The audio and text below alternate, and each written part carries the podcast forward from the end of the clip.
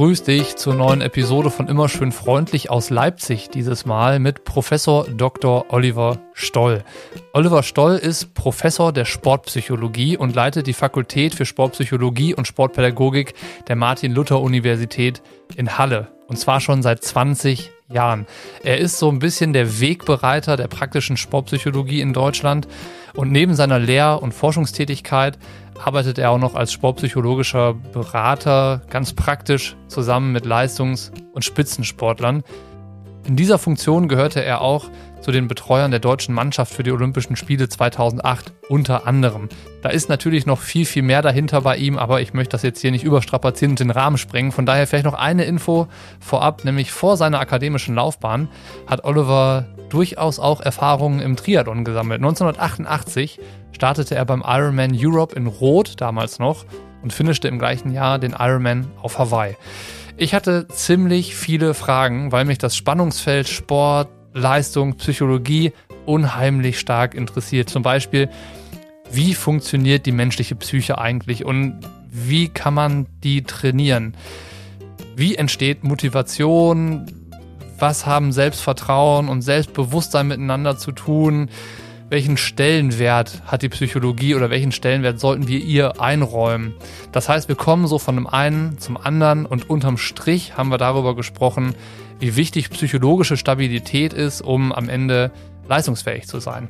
Im Grunde genommen beleuchtet dieser Podcast also die andere Seite der bisherigen Episoden, in denen die Gäste ja immer so von ihren Erfahrungen und persönlichen Wegen erzählt haben. Von Oliver wollte ich mehr über die Hintergründe der Sportpsychologie erfahren, mehr Verständnis entwickeln und schlussendlich Zusammenhänge verstehen. Es gibt dieses Mal also verdammt viel Theorie, aber auch ein paar praktische Tipps für die Praxis, die jeder dann mal anwenden kann, wenn er möchte. Kurzer Hinweis, das hier ist die Hörprobe. Das heißt, du kannst ein paar Minuten in das Gespräch reinhören, schauen, ob dir das gefällt, ob dich das Thema interessiert. Und wenn das so ist, dann brauchst du eines der Abos auf Steady, um die Episode in voller Länge hören zu können. Den Link zu den Abos auf Steady findest du in den Show Notes als Teil der Podcast Crew oder Teamplayer. Sicherst du dir dann Zugriff auf den exklusiven Feed Triathlon Studio Plus, wo du alle Episoden von Immer schön freundlich in voller Länge in deiner Lieblings-Podcast-Player-App findest. Das ist ganz unkompliziert das geht ganz schnell und ich helfe dir auch gerne, wenn du Hilfe brauchst. Jetzt viel Spaß mit der neuen Episode von Immer schön freundlich mit Professor Dr. Oliver Stoll und der Kraft der Psychologie. Ja. Die Dimension heißt Gewissenhaftigkeit. Gewissenhaftigkeit. Das, das, ist, das, klingt auch relativ positiv hier. Ja. ja, wobei da auch so ein gewisser Perfektionismus dahinter steckt. Also Perfektionist ist jetzt eine andere Persönlichkeitsdisposition und die hat eine positive und eine negative Seite. Und die positive steckt, äh, äh was positiv dafür ist, dass äh, Perfektionisten sich immer in der Lage sind, hohe und anspruchsvolle Ziele selbst zu setzen und sie auch nachhaltig zu verfolgen. Das ist das, was wir im Sport ja auch brauchen. Ne? Also kriegen nicht nach jeder Trainingseinheit eine Goldmedaille umgehängt, sondern du musst halt Gras fressen. Ne? Also du musst jeden Tag da raus und trainieren. Und du kriegst kein unbedingt immer super gleich, super geiles Feedback. Äh, die Negativseite von Perfektionismus ist, dass du ähm, stark emotional reagierst, wenn du deine anspruchsvollen Ziele nicht erreichst. Und damit haben viele Athletinnen und Athleten zu kämpfen. Die sind sogenannte Mixed Perfectionists, das heißt, sie sind hoch ausgeprägt als Perfektionisten, können sich diese hohen anspruchsvolle Ziele setzen, aber sie behindern sich auch teilweise deswegen, weil sie niemals Emotionsregulation gelernt haben. Sie haben nie gelernt, mit diesen negativen Emotionen umzugehen, wenn sie ihre Ziele nicht erreichen. Und das kann denen manchmal die Karriere komplett versemmeln. Das sind häufig Mixed Perfectionists? Mixed Perfectionists heißt das, genau. Es gibt die Pure, Pure Striving, also das sind die, die sich nur in der Lage sind, so hohe Ziele zu setzen, aber ganz niedrig in der ausgeprägt sind in negativen Emotionen habe ich noch keinen kennengelernt, aber theoretisch, ja. akademisch betrachtet, soll es das geben. Es gibt die Pure Concerns, also die sich immer nur grübeln und, und Sorgen machen und, und nicht ähm, ähm, in der Lage sind, sich hohe Ziele zu setzen. Das sind eigentlich keine Perfektionisten. Und dann gibt es diejenigen, die eben bei, in beiden Aspekten hoch ausgeprägt sind. Das sind 90 Prozent der Athletinnen und Athleten. Okay. Die können sich hohe Ziele setzen, aber sie reagieren auch sehr stark emotional negativ. Und ähm, mit den Leuten habe ich häufig zu tun. Also mache ich viel Emotionsregulation. Und so wird das dann in jedem Bereich angeguckt. Also in diesem perfektionistischen Bereich wird Ja. sich das dann in diesen Ausschlägen angeguckt, in der Gewissenhaftigkeit und so weiter. Und so. Genau, Super genau. spannend, ja. Genau. Also Gewissenhaftigkeit ist so zum, was jetzt Persönlichkeit betrifft, ist so ein Aspekt, der müsste eigentlich da sein, wenn man Leistungssportler sein will. In was für einer Form auch immer. In welcher Form auch immer, ja. in der Psychologie oder Psychologie allgemein hat meiner Meinung nach noch häufig so ein bisschen diesen vorauseilenden Ruf der Esoterik, dass das so ein bisschen belächelt wird hier und da. So, warum auch immer das so ist. Ich kann es nicht beantworten, aber ich dachte mir, ich kann dich fragen. Was glaubst du, woran das liegt, dass so diese Esoterik ein bisschen mitschwingt bei der Psychologie? Also Esoterik ist in dem Zusammenhang für mich ein schwieriger Begriff, weil also Esoterik kann man ja so oder so sehen. Also man kann auch, also Esoterik wäre ja zum Beispiel etwas für mich, wo ich sage, okay, es gibt irgendwelche Geister, an die ich glaube, die dafür verantwortlich sind, dass ich so oder so handle. Ne? Und mit bestimmten Ritualen, die ich dann durchführe, kann ich dann bestimmte Sachen erreichen bei mir. Das wäre Esoterik. Daran kann man ja glauben und daran festhalten, aber es gibt keinen naturwissenschaftlich-empirischen Beweis dafür. Also alles, was ähm, wir mit unseren wissenschaftlichen Methoden nicht messen bzw. nachweisen können, würde unter den Begriff Esoterik fallen. Ähm, wobei, wie gesagt, das ich nicht unbedingt grundsätzlich negativ bewerten würde, Esoterik. Aber die Psychologie, so wie wir sie kennen, so wie wir sie in westlichen Industrienationen kennengelernt haben, ist eine äh, Wissenschaft, die im Wesentlichen darauf fokussiert ist, Verhalten zu analysieren, zu beschreiben und prognostizieren zu können. Und dazu braucht es Daten. Also ich muss, wenn ich Verhalten beschreiben, analysieren und äh, prognostizieren will, dann brauche ich Daten, die es mir ermöglichen, das zu tun. Und das bedeutet, dass ich natürlich A in der Lage sein muss, bestimmte Aspekte zu messen, wie auch immer. Und ähm, daraus kann ich dann Schlüsse ziehen, beziehungsweise dann auch in die Interaktion mit den Athleten gehen. Und ähm, dann kommt noch so eine Grundhaltung dazu. Ich habe zum Beispiel eine humanistische Grundhaltung. Das bedeutet, dass der Mensch im Grunde seines Wesens kreativ, sozial und frei ist. Das haben jetzt nicht an alle Psychologen. Es gibt auch welche, die sagen, nein, der Mensch ist manipulierbar. Wir können ihn konditionieren, operant oder klassisch. Und dann gibt es andere, die sagen, nein, wir werden nur von unserem Unbewussten angetrieben, von unbewussten, verdrängten Triebwünschen.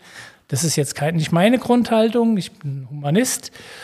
Und ähm, wenn ich jetzt also auf der einen Seite meine humanistische Grundhaltung sehe, gekoppelt mit dem, mit der Art und Weise, wie ich Daten erhebe, beziehungsweise wie ich an Daten rankomme, um dann Verhalten beschreiben, analysieren und prognostizieren zu können, würde ich sagen, ist das ein modernes Menschenbild und hat mit Esoterik gar nichts zu tun, grundlegend.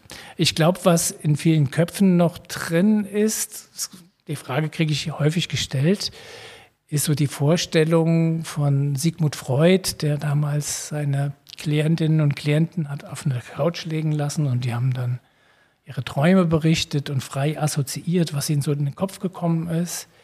Ähm, Das ist so ein ganz klassisches Bild von ganz früher Psychotherapie.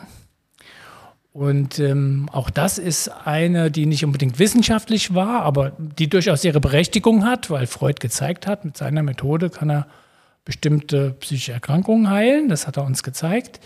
Aber das wäre jetzt nicht meine Grundhaltung. Und klar, wenn du so ein Bild im Kopf hast, ein Athlet kommt zu mir und ich sage, ja, leg dich erstmal auf meine Couch und erzähl mir mal, was hast du gestern geträumt und alles, was dir jetzt in den Kopf kommt, ist wichtig für mich. Und äh, ähm, dann ist das, glaube ich, eins, was nicht wirklich passt zu dem, was ein Sportpsychologe heutzutage macht. Ich kenne so auch diese, dieses, man hat Bilder im Kopf oder man visualisiert was. Das hat ja auch was mit Vorstellungskraft zu tun. Das ist zentrale. Fähigkeit. Also du musst es können als Sportler. Also es gibt, das sage ich immer, drei Fähigkeiten, die du als Sportler äh, haben und können musst, damit du erfolgreich bist. Das sind welche?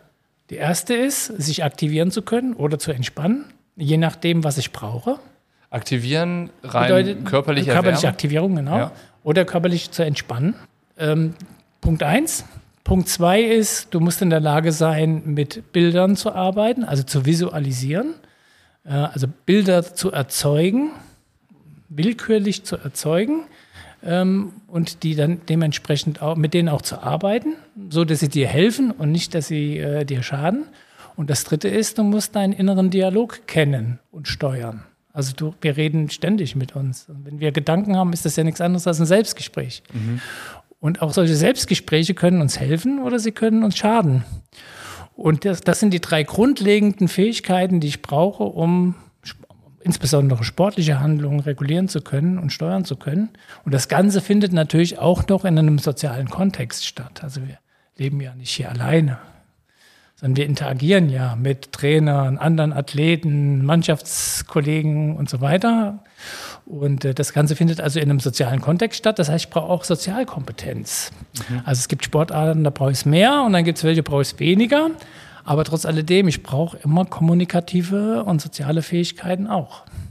Und wenn ich das jetzt höre und ich frage mich jetzt, kann ich das auch? Und dann, dann zweifle ich ein bisschen. Ich bin mir nicht sicher, ob ich das gut beherrsche. Sind das Fähigkeiten, die jeder erlernen und sich antrainieren kann? Oder sind die durch diesen ganz frühen Filter irgendwann mal reingegossen worden an allen möglichen Erfahrungen und äh, dann sind sie kleben geblieben oder nicht? Du wirst lachen. Ähm, das sind Fähigkeiten, die wir uns alle aneignen in, in unserem Leben, in unserer Sozialisation. Sehr, sehr früh äh, beginnen wir festzustellen, dass wir äh, dass uns entspannte oder aktivierende Zustände gut tun oder schlecht tun sehr, sehr früh beginnen wir auch mit einem inneren Dialog. Äh, das beginnt schon, also wir heutzutage wissen wir noch nicht lange, aber wir wissen heute, dass sogar ähm, äh, anderthalb Jahre alte ähm, Kinder, die noch nicht sprechen können, ähm, wenn sie eine Aufgabe, eine für sie wichtige und bedeutsame Aufgabe erledigen müssen. Wir wissen, dass deren Broca- und äh, Wernicke-Areale, das sind die Sprachzentren im Gehirn, aktiviert sind. Seitdem wir die Scanner haben, können wir, können wir das untersuchen und stimulieren. Und obwohl die noch nicht sprechen können, wissen wir, da ist in deren, in deren äh, Sprachareale Aktivität äh, zu messen.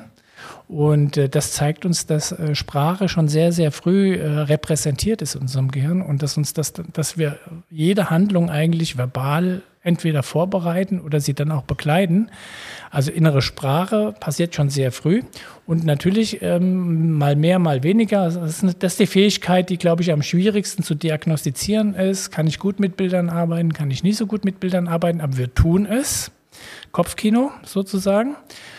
Um, das äh, wird uns in die Wiege gelegt, dass wir das irgendwann entwickeln.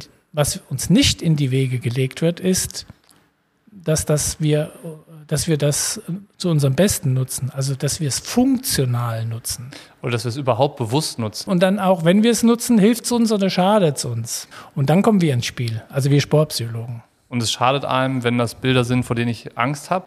Kommt ein bisschen drauf an, aber im Wesentlichen versuchen wir natürlich, wenn es um Leistungsoptimierung und ähm, äh, Stabilisierung geht, äh, arbeiten wir natürlich lieber mit Bildern, die positiv konnotiert sind. Also die, die sind erstmal wichtiger als die, die negativ konnotiert sind.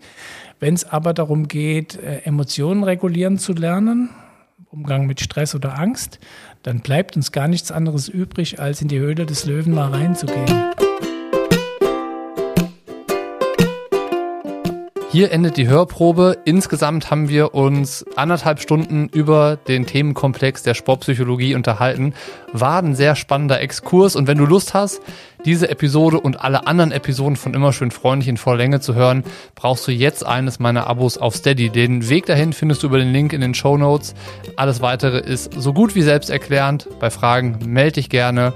Und ansonsten hören wir uns nächste Woche Donnerstag hier an Ort und Stelle mit der nächsten Hörprobe und dem Podcast mit Andreas Rädert wieder. Und um es noch komplett zu machen, die wöchentliche 226 Euro Spende geht an das Kinderhospiz Bärenherz. Das hat Oliver sich gewünscht und das wird auch gerne so gemacht. Vielen Dank an alle, die das supporten. Vielen Dank an alle, die beim Triathlon Studio mit einem Abo an Bord sind. Und in dem Sinne, schöne Grüße bis nächste Woche.